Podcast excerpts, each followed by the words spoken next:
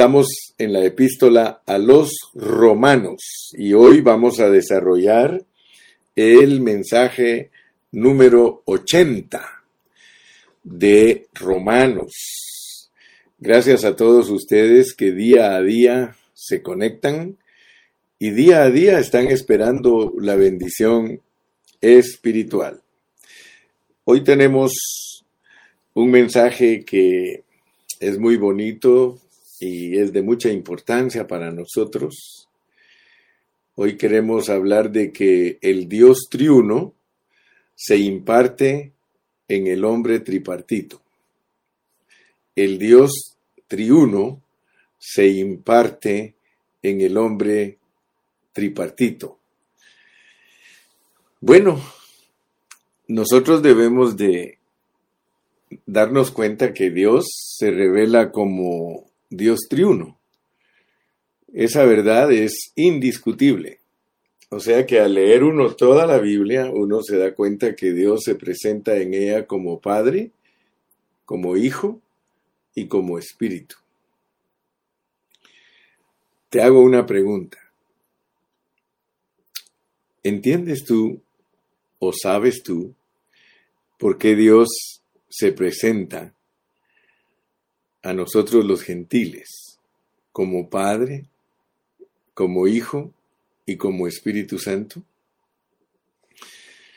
En repetidas ocasiones les he dicho que la mayoría de cristianos les gusta conocer doctrina. El hombre en su forma natural de ser le gusta la religión. Y la realidad es que la religión es algo externo. La religión es algo objetivo. Y a muchas personas, incluyendo muchos cristianos, les gusta la religión. Algunos hasta se basan en Santiago que dice que la religión sin mancha es esta. Y ya citan lo que dice Santiago. Bueno, quiero decirte que están más centrados los cristianos que dicen que Jesucristo no es religión, sino que es una relación. Y eso es lo que hemos estado tratando de enseñar en Romanos, que cuando uno estudia toda la Biblia se da cuenta que la Biblia muestra una relación entre Dios y el hombre, y que esa relación se basa en la justicia de Dios. Para que el hombre pueda tener acceso a Dios, el hombre tiene que conocer la justicia de Dios, porque el hombre desde que pecó está separado de Dios. Entonces hoy quiero hablar en una forma sobria, quiero dirigirme a ustedes con un mensaje que sea comprensible. La vida del Dios triuno impartida en el hombre tripartito. Dios se revela triuno. Algunos le llaman la Trinidad de Dios. Otros dicen la triunidad de Dios. Otros dicen el Dios triuno. El asunto es de que, aunque la Biblia no tiene esa palabra triuno, ni triunidad, ni trinidad, está implicada. O sea que sería un insensato aquel que diga que Dios no se revela como Padre, Hijo y Espíritu. Un Dios triuno, que es tres y que es uno. Y ese número le cuesta entenderlo a muchas personas porque no es un número que está en, en nuestro diccionario, ¿verdad? Porque triuno quiere decir tres uno, que es tres y que es uno, y que es uno y que es tres.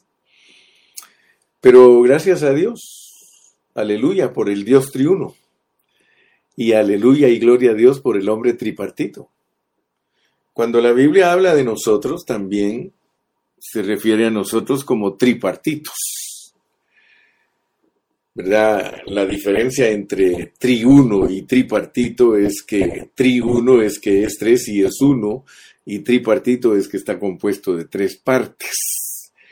Ahora, no podemos hablar de Dios como tripartito, porque Dios no está compuesto de tres partes, sino que Dios funciona en tres maneras. Dios funciona en tres maneras. Él funciona como Padre, Él funciona como Hijo y Él funciona como Espíritu. El problema de muchos es que son muy estrictos en la palabra persona. A pesar de que cuando uno habla del Padre está hablando de una persona, cuando habla del Hijo está hablando de una persona y cuando está hablando del Espíritu está hablando de una persona. Note que no dije de otra persona, de una persona. Porque eh, Dios como Padre, sus versículos se refieren a la persona del Padre. Luego los versículos que nos hablan del Hijo se refieren a la persona del Hijo y luego los versículos que se refieren al Espíritu se refieren a la persona del Espíritu, pero no son tres personas diferentes, sino que son tres funciones de Dios, porque nosotros mismos colaboramos a confundirnos.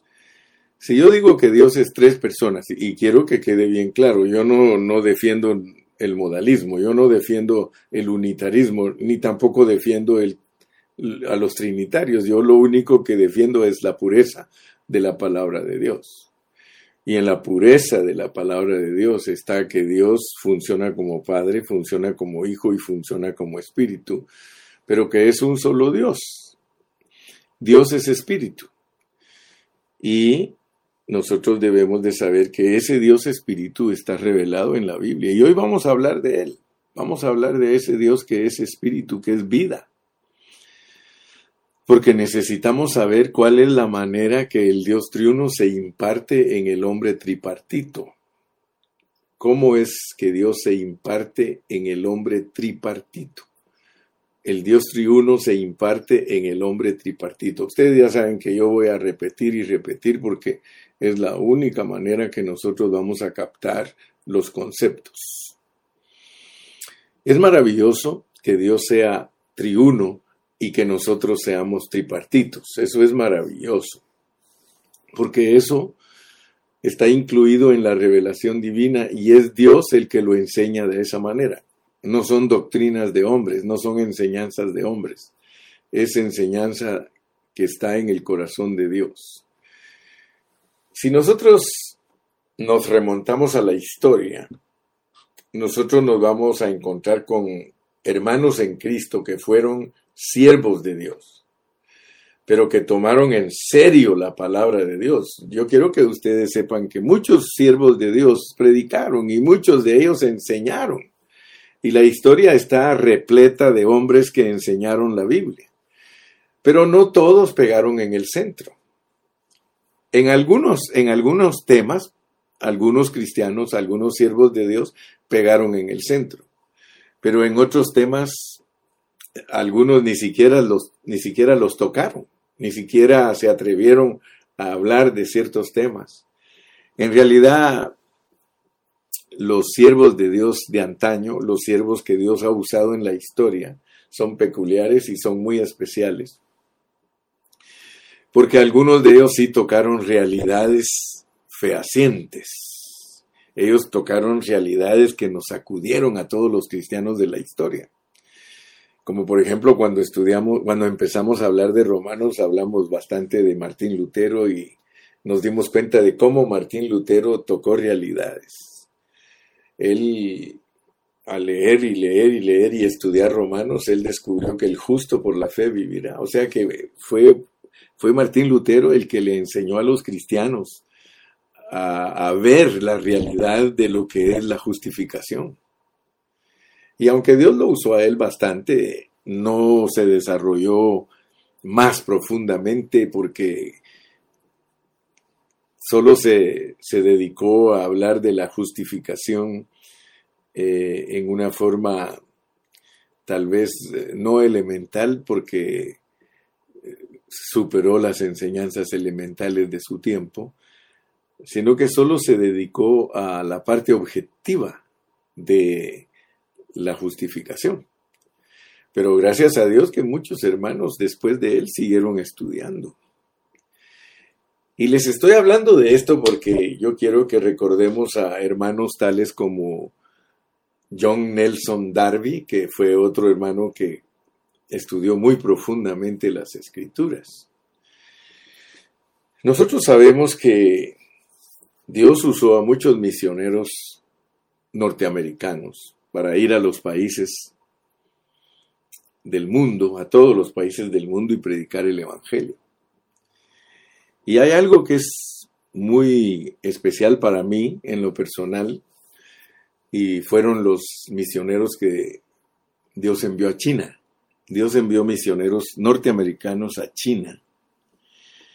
Y algunos de esos misioneros, eh, ellos dieron su vida por la predicación del Evangelio.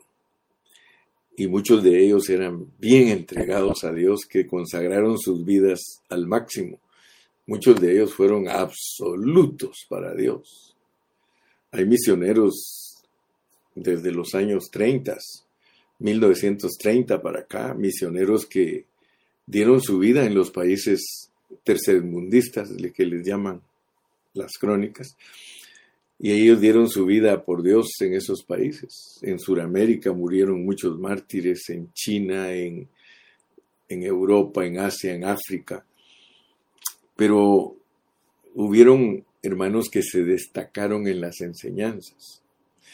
Y los hermanos norteamericanos les enseñaron a los hermanos chinos la palabra de Dios. Y uno de los hermanos chinos que a mí me llama mucho la atención es el hermano Watchman Nee. Él se puso sobrenombre porque los chinos se cambian nombre cuando ya maduran. Se puso el, el sobrenombre de vigía o vigilante, vigilante Ni. Eso es lo que significa Watchman Ni. No es el verdadero nombre de él. Él se llamaba Ni To Shen. Ni To Shen y él se murió en el año 1972. Pues Nito Shen fue un chino dedicado al estudio de la palabra del Señor al grado que él cuando tenía 17 años de edad, cuando se convirtió a Cristo, él ya escribió, en el primer año de convertido se puso a escribir libros acerca de lo que él entendía en la Biblia. Y pues estoy dando honor yo a, Watchman Nee en esta mañana porque Watchman Nee fue el primer predicador cristiano que habla de el hombre tripartito. Yo los invito a todos ustedes que tengan un ejemplar de ese libro. Antes lo hacían en tres, en tres tomos pequeñitos. Se llama El hombre espiritual. Y ahora ya lo hacen en un solo libro. Pero es sorprendente en la manera que ese hermano escribió todos estos conceptos acerca de espíritu, alma y cuerpo. Y yo les aconsejo que se apropien de un ejemplar. Yo lo he leído cien veces, si se, podría, si se pudiera decir, porque es un libro que para entenderlo hay que leerlo y leerlo y leerlo y leerlo y leerlo. Algunos hermanos hasta se han dado por vencidos Dicen, no, no lo entiendo. Pero sí se entiende, sí se entiende. Si uno se concentra y uno le pide a Dios que le abra el entendimiento, sí se entiende porque el hermano Watchman Nee, vuelvo a repetir, fue el primer cristiano que empezó a enseñar acerca del hombre tripartito. Yo no he leído a ningún otro escritor, aparte de Watchman Nee, que hable del espíritu, el alma y el cuerpo en la manera que lo hace. Si ustedes que me están escuchando han leído libros anteriores a El hombre espiritual, pues díganme, recomiéndenmelo. Pero yo he buscado y he comprado miles de libros, yo he comprado miles de libros, ya me deshice de muchos de ellos Ahora tengo poquitos, ahora tengo una librera pequeña. Quizá ahora que ya estoy más grande me he deshecho de muchos libros, pero guardo los mejores libros. Y quiero decirles que no he leído en miles de libros que compré durante toda mi vida y que leí durante toda mi vida y que sigo leyendo porque no estoy viejo. eh, no encontré a nadie que pudiera enseñarme a mí que el hombre es tripartito. Te vuelvo a decir, si tú tienes alguno, recomiéndamelo o regálamelo. Pero yo no he encontrado ningún otro libro que me ayude a mí a entender lo que es el espíritu, el alma y el cuerpo, lo tripartito del hombre, como lo escribió el hermano Nito Chen. Ahora, nosotros que hemos estudiado los escritos de Watchman Nee y que Witness Lee los continuó porque también Witness Lee eh, siguió escribiendo eh, muy apegado a los escritos de Watchman Nee, pero se ensanchó porque él también alcanzó a ver cosas que no vio nuestro hermano eh, Watchman Nee. Y ahora pues nosotros con toda sencillez de corazón y muy humildemente lo puedo decir, yo estoy parado sobre los hombros de Watchman Nee y de Whitney Lee y de John eh, Nelson Darby, estamos parados sobre ellos y nosotros ahora podemos ver cosas que ellos no alcanzaron a ver con más claridad. Nosotros hemos alcanzado a ver con más claridad muchas cosas que ellos iniciaron. Bueno, en lo personal, no lo digo con orgullo ni por querer eh, eh, creerme más que ellos, pero yo, yo he alcanzado a ver cosas preciosas. Por ejemplo, en esto del hombre tripartito, el Señor eh, me abrió su palabra a mí en Génesis 1.26, Génesis 1.27, Génesis 2.7 e Isaías 43.7. Dios me mostró con más claridad el funcionamiento del hombre tripartito. O sea que yo ahora lo puedo ver y eso no lo aprendí de Watchman Nee ni lo aprendí de Whitney Lee, sino que esto Dios me abrió a mí la escritura para poder ver cómo es creado el hombre, cómo es hecho el hombre y cómo es formado el hombre. Y se los he compartido a muchos de ustedes y muchos de ustedes creo que ahora lo alcanzan a ver con más claridad. Les dije que la elección de hoy es el Dios, la, la vida del Dios triuno es impartida en el hombre tripartito.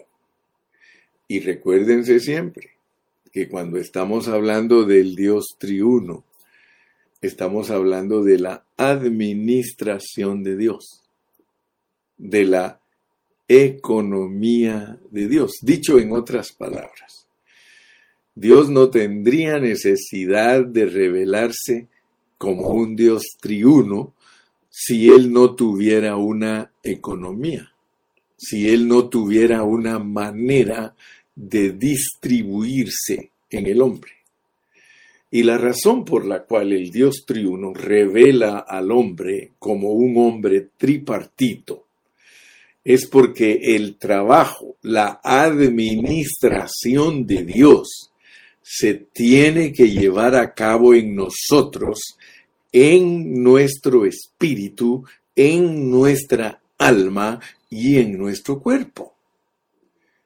Entonces, debido a que Dios tiene que trabajarse en el hombre como un ser, porque el hombre es un ser tripartito, es por eso que Dios revela su economía. En los últimos dos o tres mensajes he explicado acerca de cómo Dios en los escritos de Pablo aparentemente nos da trabalenguas, aparentemente nos da conceptos que no son fáciles de entender, porque habla de, Cristo, del Espíritu de Cristo, del Espíritu de Cristo Jesús, de la ley del Espíritu de vida, del Espíritu de Dios, del Espíritu de Jesús, y nos hace dar infinidad de, de vueltas para que finalmente descubramos que debido a la necesidad de impartirse en el hombre, en tres partes del hombre, él tiene que tener una economía divina, una forma de cómo poder llenar al hombre en sus tres partes. Y esto es muy importante. Entonces hoy que quiero hablar de la vida del Dios triuno impartida en el hombre tripartito. Yo quiero que comencemos leyendo Isaías 43, 7. Isaías 43, 7, gracias a mi hermana Ana, porque ella siempre nos pone los versículos, ha tomado esa tarea.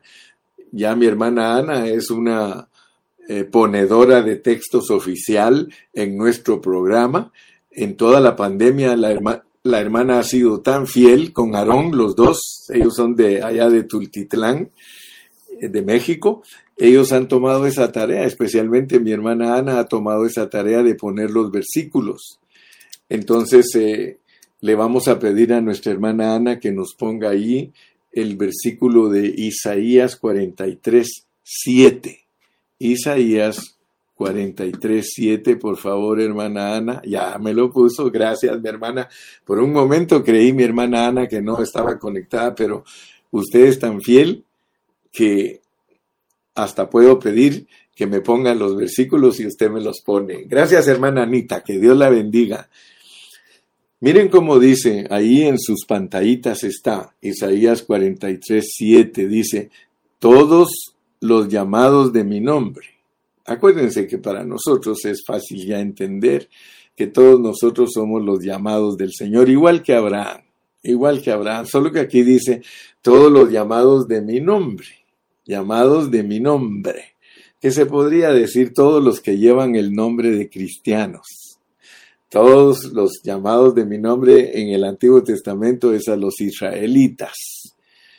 Aquí a todos los llamados de mi nombre, a los cristianos, a los cristianos, no cristinos, a los cristianos, para expresión mía. Fíjese pues, cuando dice para gloria, es bien correcto decir para expresión, porque la gloria es expresión. Para expresión mía, los he creado los formé y los hice. Les dije anteriormente y ya unos meses atrás yo estuve hablando acerca de este versículo, que este versículo es clave, es clave para ensanchar lo que nos enseñó Watchman Nee y Witness Lee. Es una clave para ensanchar y que en una forma afinada y en una forma acorde nosotros ensanchemos el mensaje que nuestros hermanos comenzaron. Nosotros podemos ensancharlo. Y fíjense cómo dice que Dios nos crió, que Dios nos formó y que Él nos hizo. A pesar que el hermano Watchman ni nos enseñó que el hombre tiene espíritu, alma y cuerpo, porque él se basó en Primera Tesalonicenses 5:23 y él allí dice, el Señor dice por medio de Pablo, para que todo vuestro ser, espíritu, alma y cuerpo sean irreprensibles para la venida de nuestro Señor Jesucristo. O sea que ese es el versículo del Nuevo Testamento que habla del hombre tripartito a quien la vida del Dios triuno tiene que ser impartida. Fíjate, y nos vamos a calmar porque solo calmaditos podemos enseñar bien. Nos vamos a calmar. Vamos despacio. El hermano Watchman Nee usó todos los versículos del Antiguo Testamento y del Nuevo Testamento de la palabra espíritu para hablar de lo que es el espíritu del hombre. Ya te recomendé el libro, a un Bubu, el hermano Bubu ya puso allí el título del nombre, el título del libro, El hombre espiritual, escrito por Watchman Nee. Pero yo te dije que el hermano tomó todos los versículos de la Biblia concernientes a la palabra espíritu con minúscula, porque estamos hablando de el espíritu humano, no te estoy hablando del Espíritu Santo. Eso es parte del, Dios triuno. Te estoy hablando del espíritu humano que es parte del hombre. Y el hermano allí usó todos los versículos, todos los versículos de la Biblia para mostrar, para mostrar que el espíritu del hombre está compuesto de intuición, conciencia y comunión. O sea que el hermano comprueba en ese libro a una, en una manera detalladísima lo que es el espíritu del hombre. Luego agarró todos los versículos de la Biblia que tienen que ver con el alma y los analizó todos, todos, y encontró que todos los, todos los versículos del alma tienen que ver con el intelecto, el sentimiento y la voluntad, lo cual usó para demostrar que el alma es la persona misma. Y del cuerpo, pues los profesores de ciencias nos han enseñado que está compuesto de cabeza, tronco y extremidades. Y eso es bien simple. Pero el hermano usó todos los versículos del cuerpo de la Biblia para demostrar que Dios usa nuestro cuerpo como un templo y que es el lugar o el vehículo donde Dios vive. Todos, todos los versículos. Así que yo te, aconsejo nuevamente ese precioso libro. Pero él descubrió aún una cuarta cosa. Él descubrió que muchos de los versículos de la Biblia tienen la mezcla del espíritu con el alma. Y que cuando esos versículos hablan de la mezcla del espíritu con el alma, se refieren al corazón del hombre. Solo imagínate todo lo que el hermano tuvo que estudiar.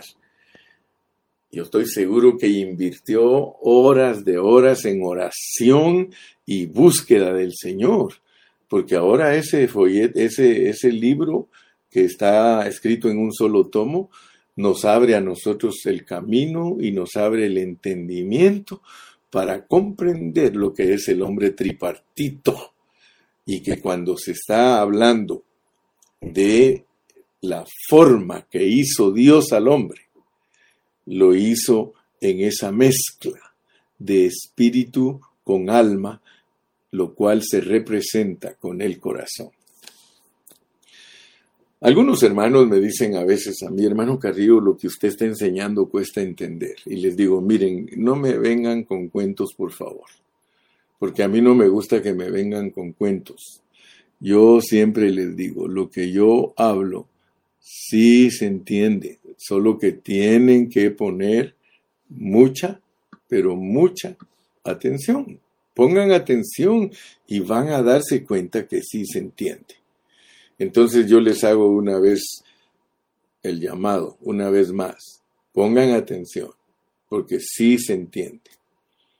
Ahorita lo que quiero que ustedes vean es que Dios usó a nuestro hermano, a nuestros hermanos de, de la hermandad, a nuestros hermanos Watchman Nee y Whitney Lee para enseñarnos a nosotros cómo trata Dios con el hombre tripartito. Y ahora nosotros vamos a aportar un poquito. Yo voy a aportar un poquito para que vean que la revelación divina no se ha detenido. No porque nuestros hermanos ya se murieron, la revelación se detuvo. Cualquiera que piensa de esa manera está deteniendo la bendición fresca de Dios. Porque el hermano Carrió todavía está vivo. Y yo estoy aportando algo que puede ser que con el tiempo lo aumenten a lo que vieron los hermanos. Ahorita no tengo crédito de nada, ni soy conocido, ni estoy buscando eso. Lo único que estoy buscando es que la palabra de Dios sea ensanchada. Entonces miren cómo les explico yo Isaías 43, 7. Dice que todos los llamados de su nombre, todos los llamados de su nombre, para que lo expresen a Él los ha llamado. Y si nosotros queremos ser los que expresan a Dios, nosotros tenemos que entender la segunda parte del versículo. Sí, tenemos que entender que Él nos crió, que Él nos hizo y que Él nos formó. Porque para entender cabalmente lo que es que el Dios triuno se imparta en nosotros como hombres tripartitos, para entenderlo cabalmente, para que esa impartición se pueda ver claramente en nosotros. Nosotros tenemos que saber cómo nos creó, cómo nos hizo y cómo nos formó. Y para eso nosotros tenemos que ir a las semillas. Vamos a ir a Génesis, porque Génesis nos dice a nosotros a cabalidad cómo es que Dios ha trabajado cada una de las partes del hombre. Comencemos con Génesis 1.26 y quiero que ustedes vean lo primero que Dios nos revela de, de Isaías 43.7. Lo primero. Entonces dijo Dios, hagamos. Entonces dijo Dios, hagamos. Fíjate pues, esa parte de hagamos, esa parte de hagamos es, dice, todos los llamados de mi nombre para gloria mía los he creado, los conformé, los formé y los hice. Casi siempre lo que está de último es bien importante. Siempre en el fin de los asuntos de Dios, Él habla de lo más importante al final. Inclusive Eclesiastés dice, mejor es el fin del asunto que su principio.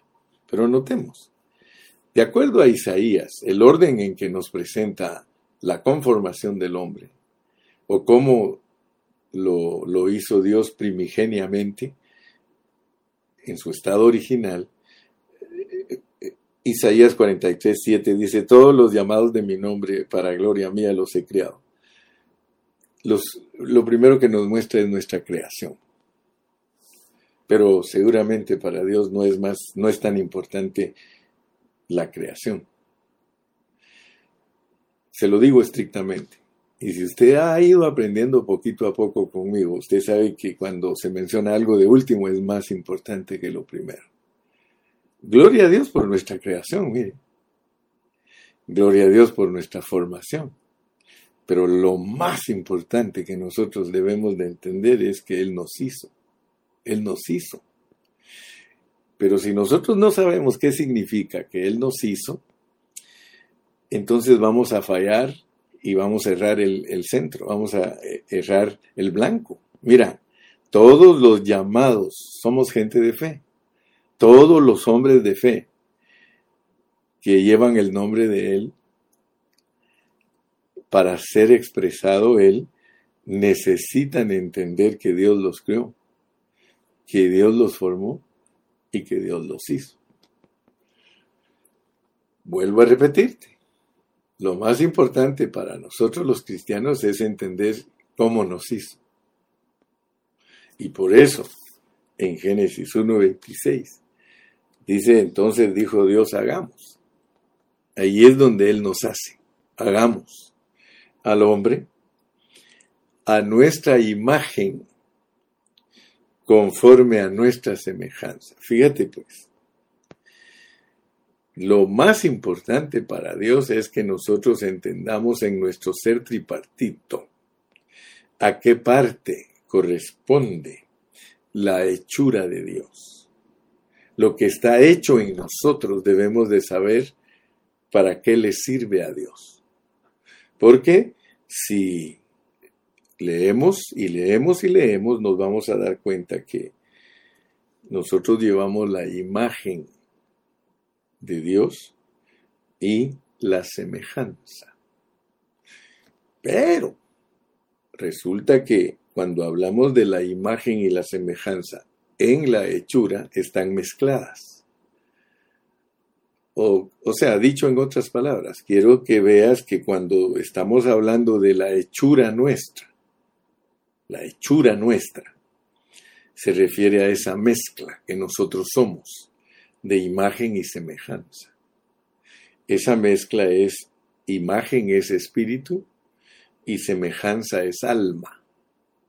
Entonces, como yo ya te expliqué que nuestro hermano Watchman Nee descubrió al hombre como ser tripartito, pero lo resumió en un corazón.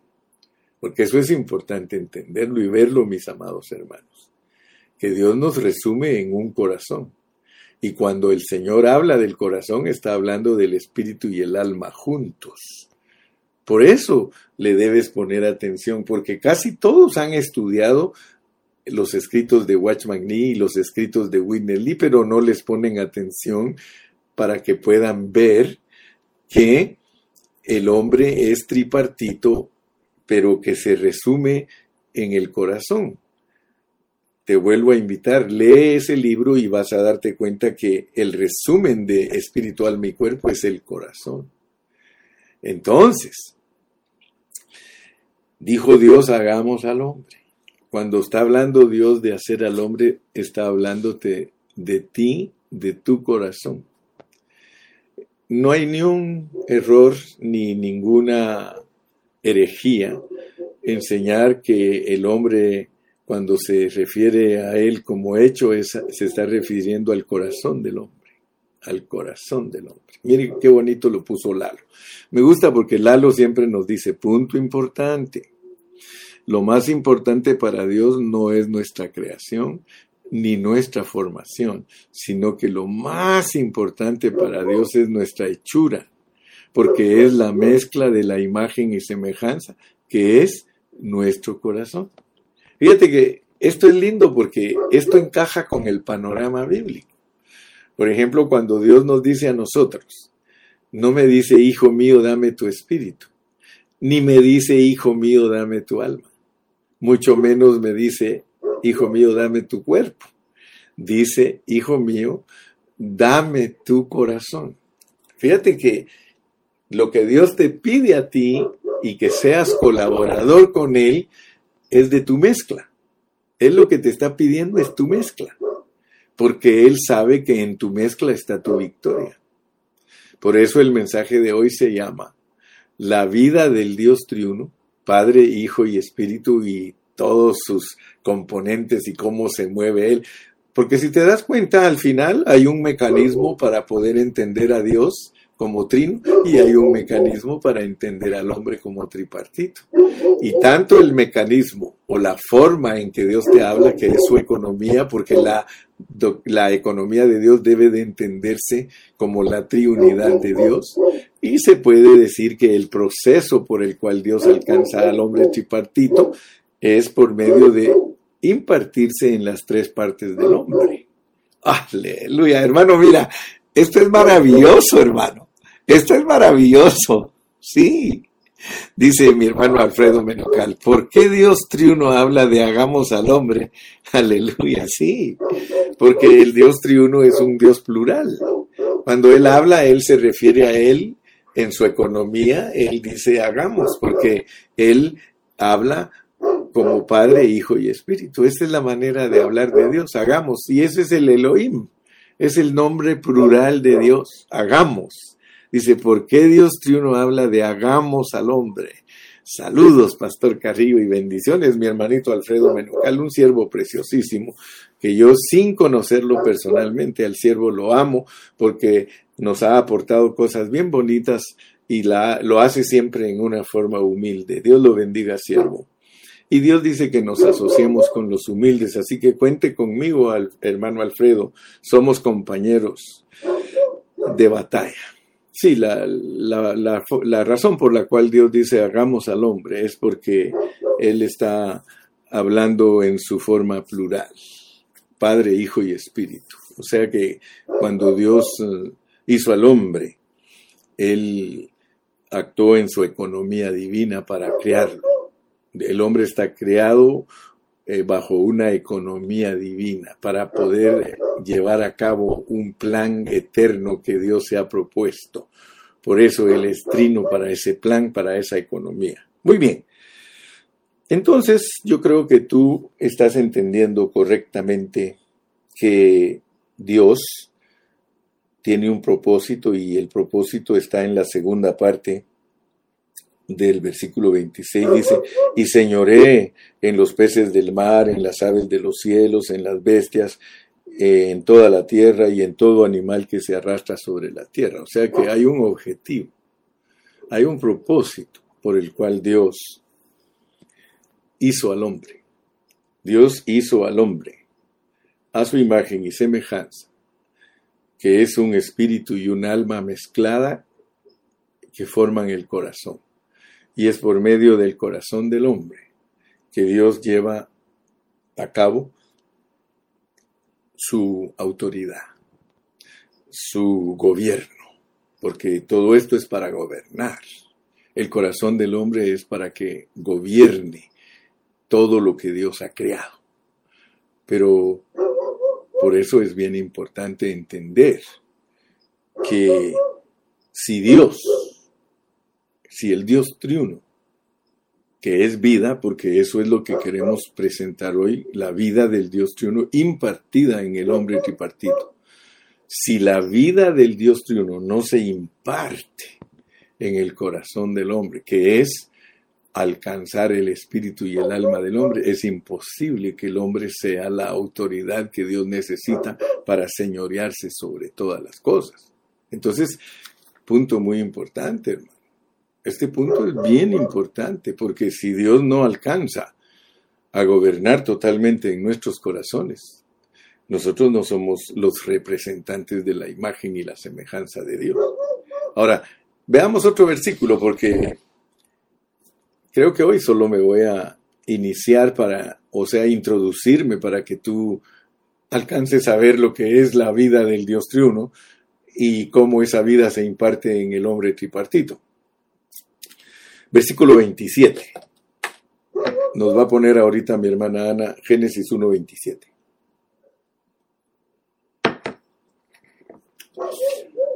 Pero quiero que notes, quiero que notes la gran diferencia entre una y otra cosa porque Dios es bien específico. En Génesis 1.27 dice, y creó, y creó Dios al hombre a su imagen. A imagen de Dios lo creó, varón y hembra los creó. Quiero que notes que cuando Dios habla de la creación de nosotros, porque estamos ocupados en Isaías 43, 7, todos los llamados de mi nombre para gloria mía los he creado. Los formé y los hice. Ya entendiste en qué forma nos hizo Dios, bendito sea su nombre. Pero ahora nos pasa al primer punto, nos crió. El versículo 27 dice, y crió Dios al hombre a su imagen, a imagen de Dios lo crió, varón y hembra lo crió. Quiero que notes, cuando dice que nos hizo, nos hizo a imagen y semejanza. Pero cuando dice que nos crió, no nos crió con la semejanza, sino que nos crió con la imagen. Entonces, estos puntos te van a ayudar a ti. Si tú eres un buen estudiante de la Biblia, no te vas a quedar conforme con todo lo que te da el hermano Gilberto. Te puedes profundizar más y puedes descubrir más secretos que tal vez yo todavía no los alcanzo a ver. Pero puede ser que Dios te los dé a ti o puede ser que Dios más adelante también me ensanche en esta enseñanza. Pero quiero decirte que cuando habla de la creación, solo nos da la imagen, la imagen Dicho en otras palabras, si, si, tú te, si tú pones atención, la imagen es correspondiente al espíritu, la semejanza es correspondiente al alma. Entonces, en el versículo 27 te está hablando de tu espíritu. O sea que en el espíritu nosotros somos o hembra o varón, o varón o hembra. Fíjate, eso es tremendo, ¿no? Eso es tremendísimo. Porque cuando Dios crió, cuando Dios crió al hombre, Él lo hizo a su imagen, o sea que le dio un espíritu. Y en ese espíritu radica nuestro género. ¡Wow! Fíjate que no hizo dos mujeres ni hizo dos hombres. Hizo a un varón y a una hembra. Así es de que aún para esa degeneración de esas personas de, de, generación de género, aún a ellos les habla Dios por medio de la creación. La creación es importante. Pablo menciona esto en Romanos 1. Él dice ahí que los hombres dejaron el uso natural y se, se recrearon en sus errores y se hundieron en su pecado porque ignoran la manera en que Dios los crió, sacaron a Dios de su noticia. Sacar a Dios de su noticia uno, hermano, es decir, soy mujer y siendo hombre, o decir soy hombre siendo mujer. Solo imagínate cuando alguien dice que es, mira, has oído tú esas expresiones, estoy preso en un cuerpo de mujer, dice la lesbiana. Estoy preso en un cuerpo de hombre, dice el homosexual. Fíjate, contradiciendo la creación divina, hermano. Pero no es esa la lección, sino que esos son comerciales que alcanza uno a ver mientras está estudiando la Biblia. Y creó Dios al hombre a su imagen, a imagen de Dios lo creó, varón y hembra los creó. Entonces, nosotros en nuestro espíritu somos hombres de Dios y mujeres de Dios que reciben a Cristo en su espíritu. Aleluya. Entonces tú vas a entender al apóstol Pablo, porque el trabajo que Dios efectúa en el espíritu del cristiano, porque como el cristiano ha sido llamado para expresión, o sea que tanto varón como hembra tiene que expresar a Cristo, porque para eso nos llamaron, para eso nos hicieron de esa manera. Pero mira pues, el diablo, el diablo se adelanta. El diablo se adelanta. Tú ya sabes que el diablo sabe muchas veces por medio de la iglesia el propósito de Dios y el diablo se adelanta. De alguna manera el diablo cuando supo el plan de Dios al principio se adelantó y se encarnó en una serpiente porque él ya sabía que Dios se iba a encarnar. Ahora el trabajo de Dios en nuestro espíritu es que Cristo se forme en nosotros. Eliminar el varón y eliminar la hembra para que Cristo sea el todo en todos. Ya no vivo yo, mas vive Cristo en mí. Ah, mira pues, ahora vas a entender, porque algunos cuando defienden sus doctrinas preconcebidas usan los versículos fuera de contexto. Los versículos hay que aprender a usarlos siempre dentro de contexto. No hay varón ni hembra cuando hablamos de que Cristo se forme en nosotros.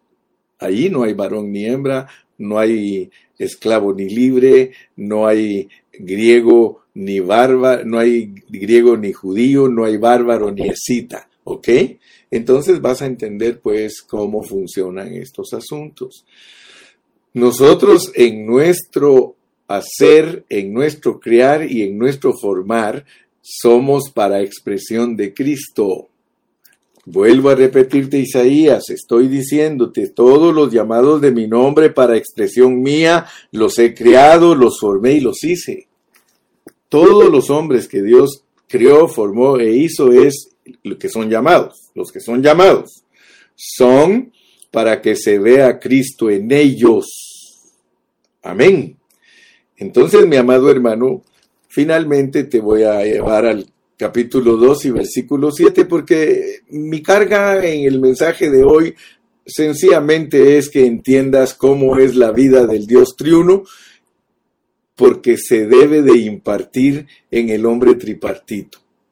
Así que la vida del Dios triuno es para el hombre tripartito, es para el corazón del hombre, que es la mezcla del espíritu y el alma, que es la creación del hombre, varón y hembra, porque todo, todo es para expresión. Y finalmente, entonces Jehová Dios formó al hombre, estoy en el 2.7, Génesis 2.7, entonces Jehová Dios formó al hombre del polvo de la tierra y sopló en su nariz aliento de vida y fue el hombre un ser viviente. El versículo 7 sirve para que nosotros entendamos cómo Dios nos formó y aquí claramente te dice que Él lo formó del polvo de la tierra. O sea, le dio un cuerpo físico y muestra que a ese cuerpo físico, al agregarle el aliento de vida, ese es el ruach, ese es el espíritu del hombre, y eso hace que el hombre sea una mezcla, una alma, espíritu y alma, y ustedes ya entendieron que cuando se habla del espíritu y el alma, se está hablando del corazón del hombre. Yo espero que en esta mañana mi plática te haya servido de bendición y que alcances a ver lo que Dios se ha propuesto. Dios se ha propuesto. Mañana continuamos esta lección para eh, compactarla, porque la carga es que entendamos que la vida, la vida del Dios triuno, se quiere impartir en el hombre que ha sido creado, hecho y formado. Dios quiere alcanzar al hombre tripartito.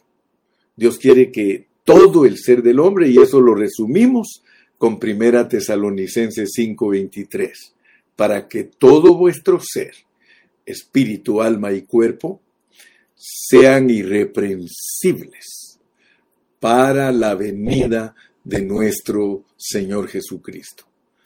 Que Dios te bendiga, que Dios te guarde. Despídete con un gloria a Dios, con un aleluya, con un amén. Y recuérdate, el hermano Carrillo está interesado en que tú, mi hermano, conozcas la escritura en su pureza y que sepas aplicarla, para que sepas vivirla, porque el meollo de todo este asunto es que seamos la expresión corporativa de Cristo. No te olvides de Isaías 43:7. Todos los llamados de mi nombre, todos los llamados de mi nombre, todos los cristianos, todos los hombres de fe, todas las mujeres de fe, para mi expresión, para mi expresión los he llamado. Para mi expresión los he creado los formé y los hice. Si tú entendiste en esta mañana el propósito de haberte hecho, el propósito de haberte creado y el propósito de haberte formado, vas a decir, gloria a Dios que soy tripartito, porque ahora entiendo al Dios triuno. Él se hizo triuno con tal de alcanzarme a mí. Si Dios no te quisiera alcanzar a ti, Él no tendría necesidad de hacerse triuno. Pero Él se hizo triuno para alcanzarte a ti. Hasta mañana. Dios te guarde y Dios te bendiga. Bye bye. Bye bye.